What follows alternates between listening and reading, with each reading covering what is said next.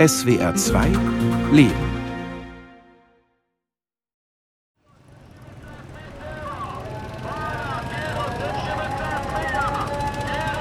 Es ist ein Vormittag Ende September. Auf den Straßen von Raqqa in Nordsyrien hat es schon um 10 Uhr morgens 35 Grad. In dem Moment, als meine Kollegin Daniela und ich gemeinsam mit unserer Übersetzerin Shavin die Eingangshalle des ehemaligen Frauengefängnisses betreten, wo wir an diesem Morgen zu einem Treffen verabredet sind, fliegt eine braune Bürotür auf und ein Mann und eine Frau eilen heraus. Er ist so schätzungsweise um die 60, trägt einen rot-weiß karierten Turban und einen weißen Bart. Sie scheint um einiges jünger zu sein, aber ihr Gesicht ist verborgen hinter einem schwarzen Gesichtsschleier, einer Nikab. Sie laufen in Richtung Ausgang vorbei an den beiden Wächtern mit ihren Zigarettenstummeln im Mundwinkel und den umgehängten Kalaschnikows. Dann sind sie verschwunden.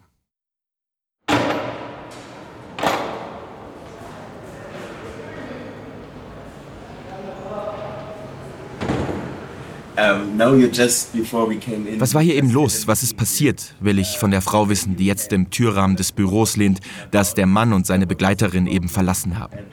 An der Tür ein Schild mit arabischer Schrift. Büro für soziale Gerechtigkeit. Die beiden hatten ein Problem, das wir gelöst haben. Der alte Mann war ein Sheikh. So nennen sie hier den Dorfältesten oder die Oberhäupter der Gemeinden. Früher hat er wahrscheinlich den IS unterstützt. Die junge Frau war seine Nichte und sie wurde gezwungen, einen Mann zu heiraten, der sehr gewalttätig war. Der alte Mann hat gesagt, früher hätte er so ein Problem ebenfalls mit Gewalt gelöst. Aber stattdessen hat er sich entschieden, zu uns zu kommen, damit wir seiner Nichte zu Gerechtigkeit verhelfen. Der Alte habe den Willen seiner Nichte akzeptiert, sich scheiden lassen zu wollen, sagt Amal, die noch im Türrahmen steht. Jetzt müssen sie nur noch den baldigen Ex-Ehemann erklären, dass die Scheidung das gute Recht seiner Noch-Ehefrau sei. Amal ist nicht ihr richtiger Name. Den will sie nicht nennen. Warum? Darüber werden wir später noch sprechen. Nur so viel. Sie ist 35 Jahre alt, trägt Schuhe mit Absätzen, dunklen Kajal, ein mit Strasssteinchen besetztes Kopftuch. Früher hat sie als Krankenschwester gearbeitet, Jura studiert hat sie nie. Und doch hat sie zusammen mit einigen Frauen das Büro für soziale Gerechtigkeit gegründet, um Frauen zu ihrem Recht zu verhelfen, weil das in Raqqa sonst niemand tut, glaubt Amal. طبعا هو مو أول شخص يجينا wir haben dieses Frauenbüro im August 2018 gegründet und die Probleme wurden mehr und mehr mit der Zeit. Da waren Familien, die nicht akzeptiert haben, dass die Frauen ihren Nikab abgelegt haben. Viele Frauen kamen, weil sie sich scheiden lassen wollten. Während der IS-Zeit gab es hier viele sogenannte Kriegsehen. Männer haben ihre Frauen einfach hin und her getauscht. Wenn sie von ihrer Arbeit und ihren Zielen spricht, dann klingt Amal energisch und selbstbewusst. Aber wenn man sie nach den Gründen für ihr Engagement fragt, nach der Geschichte Rackers, dann kommt sie immer wieder ins Stocken. Macht Pausen, kämpft mit den Tränen. Wir alle haben so sehr gelitten. Wir alle haben psychologische Probleme. Wir dachten, dass es niemals vorübergehen würde. Ich hoffe deshalb, dass wir diese Zeit irgendwann behandeln können, wie einen schrecklichen Albtraum.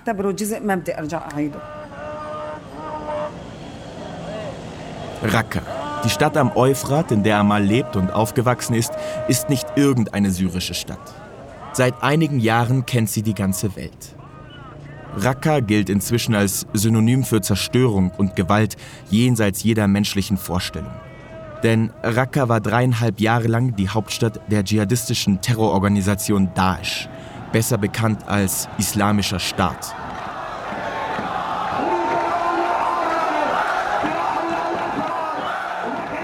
Als 2011 die Menschen im Zuge des arabischen Frühlings in ganz Syrien gegen den Diktator Bashar al-Assad auf die Straße gingen, demonstrierten auch Amal und die Menschen in Raqqa. Das Regime reagierte mit brutaler Gewalt und entfachte einen Bürgerkrieg, der Hunderttausenden das Leben gekostet, Millionen in die Flucht getrieben hat und bis heute andauert. In Raqqa waren die Menschen zunächst optimistisch gewesen. 2013 war Raqqa die erste Provinzhauptstadt, aus der die Menschen die syrische Armee vertreiben konnten. Doch die Freude hielt nicht lang. Kurz darauf übernahm die dschihadistische Gruppe Nusra Front die Kontrolle über die Stadt. In these images, they can be seen parading in the town center in US armored vehicles captured from the Iraqi army. Videos eines französischen Nachrichtensenders zeigen Männer mit langen Bärten, wie sie auf Panzern stehen und schwarze Fahnen schwenken. Es sind Bilder von Kämpfern des Islamischen Staates. Aufgenommen kurz nachdem die Terrororganisation 2014 Raqqa eingenommen hatte. Raqqa, so der Plan ihres Anführers al-Baghdadi, sollte das Zentrum ihres Kalifats werden, von dem sie hofften, dass es bald die ganze Welt umspannen würde. Raqqa war die Hauptstadt des IS und hier war es schlimmer als überall sonst. Wir haben wirklich gelitten. Vor allem die Frauen haben gelitten. Im Namen der Religion haben sie uns unglaubliches Leid zugefügt. Sagt Chod Issa. Wir treffen sie zwei Räume weiter von Amals Büro im ehemaligen Frauengefängnis von Raqqa. Chod Issa Ali trägt rubinroten Lippenstift, Blue Jeans und weiße Nike-Sneakers. Sie ist inzwischen 40 Jahre alt. Sieben Jahre sind vergangen, seit der IS Raqqa eingenommen hat. Doch sie erinnert sich an alles, als wäre es gestern erst passiert. Es war so ungerecht für die Frauen. Sie wurden gezwungen, schwarz zu tragen und zu Hause zu bleiben, so als sei das ein Gefängnis. Wir waren so etwas nicht gewohnt. Insgesamt gab es nur eine kleine Zahl an Frauen aus Raqqa, die sich tatsächlich dem IS angeschlossen haben. Die meisten waren Ausländerinnen und kamen etwa aus der Türkei. Daesh haben die Hisba, die Koranpolizei, eingeführt, um Frauen zu bestrafen. Sie haben Frauen mit Peitschenhieben bestraft und sie gesteinigt. Als sie angefangen haben, jesidische Frauen aus dem Schengal zu entführen, gab es einen Ort, den sie das Schwarze Stadion genannt haben. Dort haben sie die Frauen auf einem Markt verkauft. Das war einfach zu viel, um das zu ertragen. Wir haben das nicht akzeptiert. Nicht mal in der dunkelsten Steinzeit vor Anbeginn des Islam hat es so etwas gegeben. Auch das Gebäude, in dem wir die beiden Frauen treffen, hatte der IS für seine Zwecke missbraucht. In den Räumen, an deren Wänden heute Blumengestecke hängen und die Porträts gefallener kurdischer Freiheitskämpferinnen, wurden früher Frauen für vermeintlich unzüchtiges oder widerständiges Verhalten bestraft. Wie viele Menschen in Raqqa versucht Khod Issa Ali noch immer zu verstehen, wie der IS sich in dieser Region über so lange Zeit einnisten konnte, wo doch die meisten Menschen hier die Ideologie der Dschihadisten niemals geteilt hätten. Die Aktivistin Amal sagt, die Leute, die uns gefoltert haben, waren nicht von hier. Sie konnten nur deshalb so grausam handeln, weil sie diejenigen nicht kannten, die sie gefoltert haben. Daesh hat Leute aus vielen Ländern angezogen. Aus Griechenland, China, Algerien, Marokko oder aus Saudi-Arabien. Und sie sind allesamt hierher gekommen, in die Hauptstadt des Islamischen Staates. Bald richtet sich die Gewalt der Dschihadisten nicht nur gegen all jene, die die Regeln ihrer Scharia-Gesetzgebung nicht befolgen, sondern auch gegen die Minderheiten, die im mehrheitlich arabischen Raqqa leben. Gegen Jesidinnen, gegen Christen und gegen Kurden, wie den Mann von Chod Issa Ali. Als sie angefangen haben, diese unmenschlichen Gesetze zu machen, haben sie auch angefangen, die Kurdinnen und Kurden aus der Region zu vertreiben. Mein Mann und mein kleiner Sohn wurden gezwungen, die Stadt zu verlassen. Und das hat mir große Angst bereitet. Was können wir schon für unsere Herkunft? Mein Mann ist Muslim und ich bin Muslimin, aber sie haben gesagt, dass ihr Islam besser ist als unserer.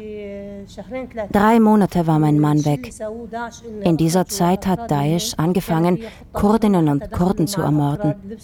Sie haben viele getötet. Mein Mann ist zurückgekommen, um meinen Sohn nach Hause zu bringen. Dann hat er sich dem Befreiungskampf angeschlossen.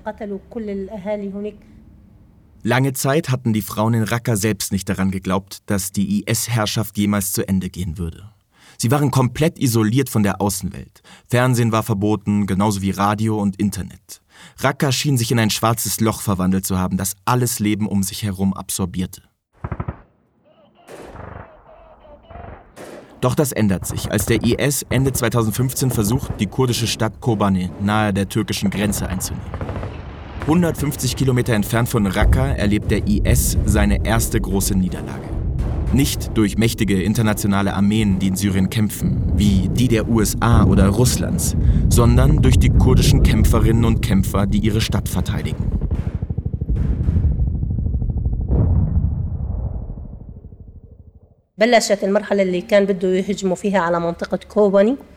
Die Schlacht um Kobane war der Anfang vom Ende von Daesh. Es gab heftige Kämpfe und wir fürchteten, Kobane würde fallen.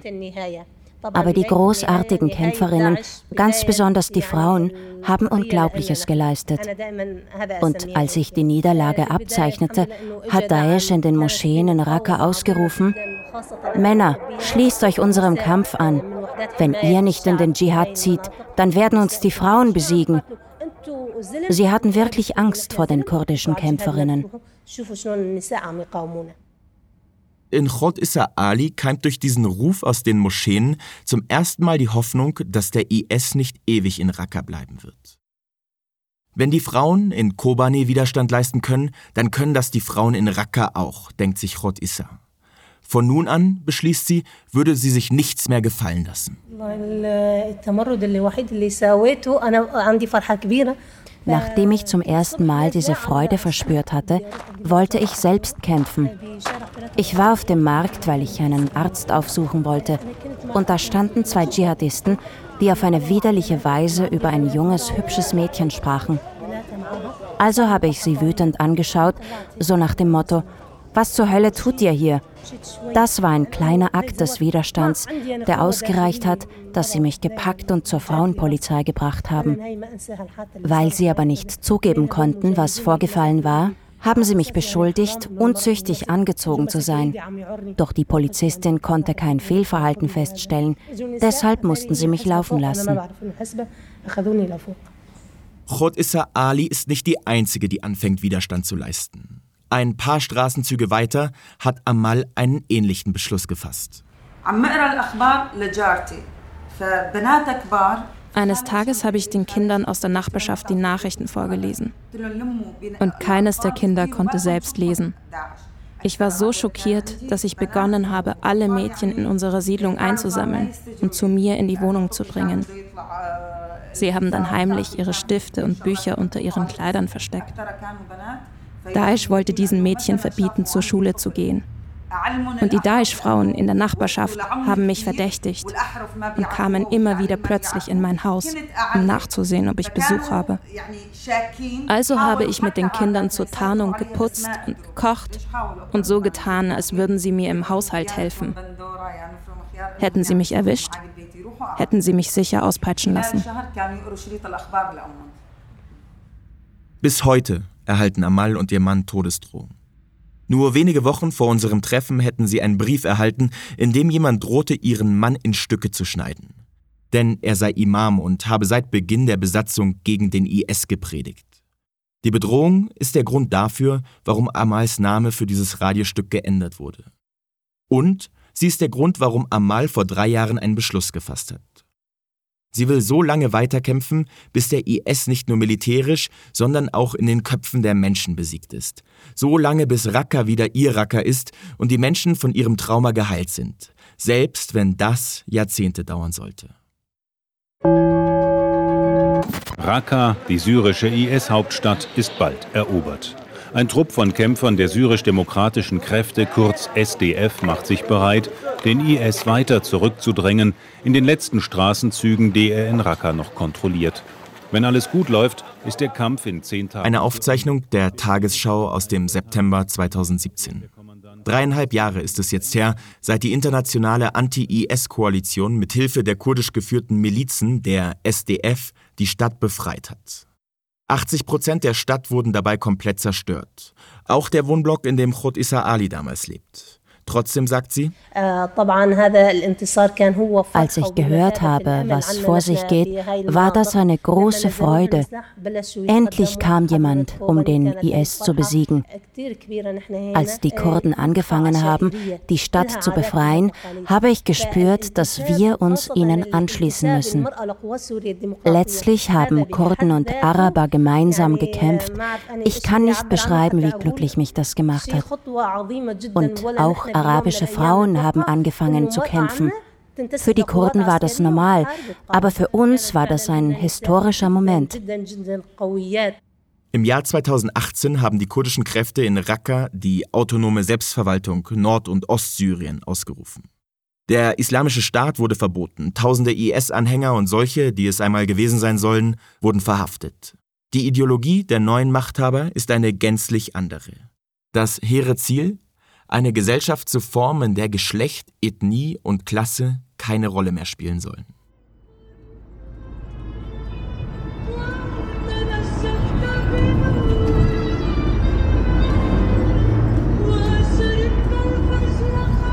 Wenn man in diesen Tagen mit dem Auto durch Raqqa fährt, dann merkt man, wie weit der Weg dorthin noch sein könnte. Die Wunden aus der alten Zeit sind allzu offensichtlich. Am Platz des Paradieses, wo der IS noch vor vier Jahren seine Gefangenen in Käfigen vorgeführt hat, steht heute aufgestellt ein bunter Schriftzug aus großen Buchstaben, wie man ihn aus vielen europäischen Städten kennt. I love Raqqa. Dahinter hat vor kurzem ein Café der Marke Nutella eröffnet, das mit seinem rot-schwarzen Schriftzug und dem Schokoladencremeglas an der Fassade zwischen den Trümmern wie ein Fremdkörper aussieht.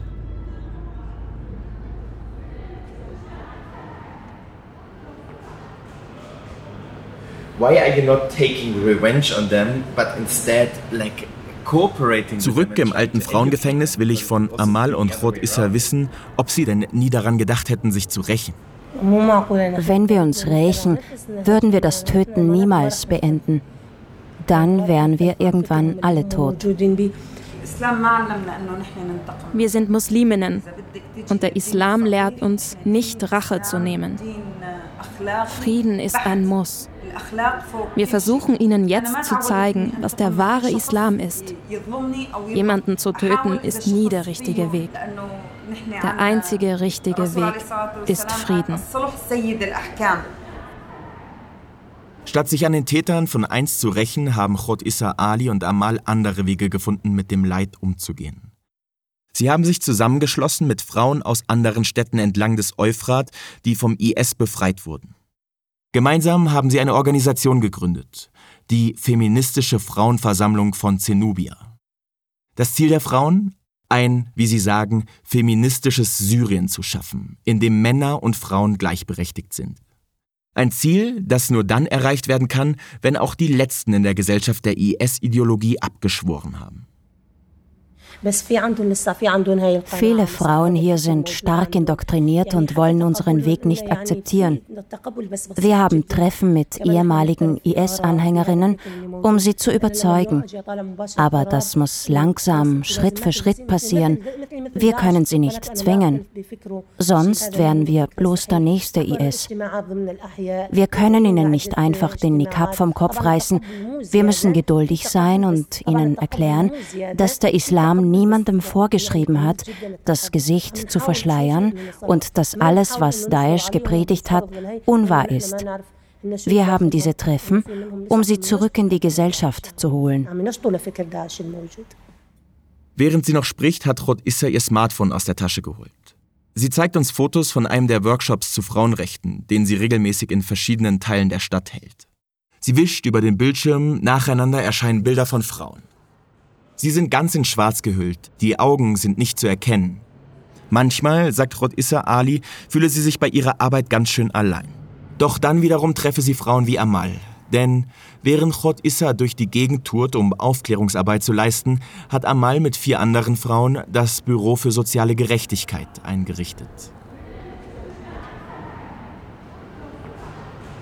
Now to talk about this place exactly. What are you doing here? Which are the problems? Wir fragen die Frauen, was genau sie in ihrem Büro eigentlich machen. Omer, eine von Amals Kolleginnen, erzählt. Das ist unser Hauptbüro. Wir haben auch noch andere Büros in der Stadt. Unser Ziel ist es quasi, Probleme zu lösen, bevor die Menschen damit vor Gericht ziehen müssen. Und ich würde sagen, dass wir das in 90 Prozent der Fälle schaffen. Was das für Probleme sind, wollen wir wissen.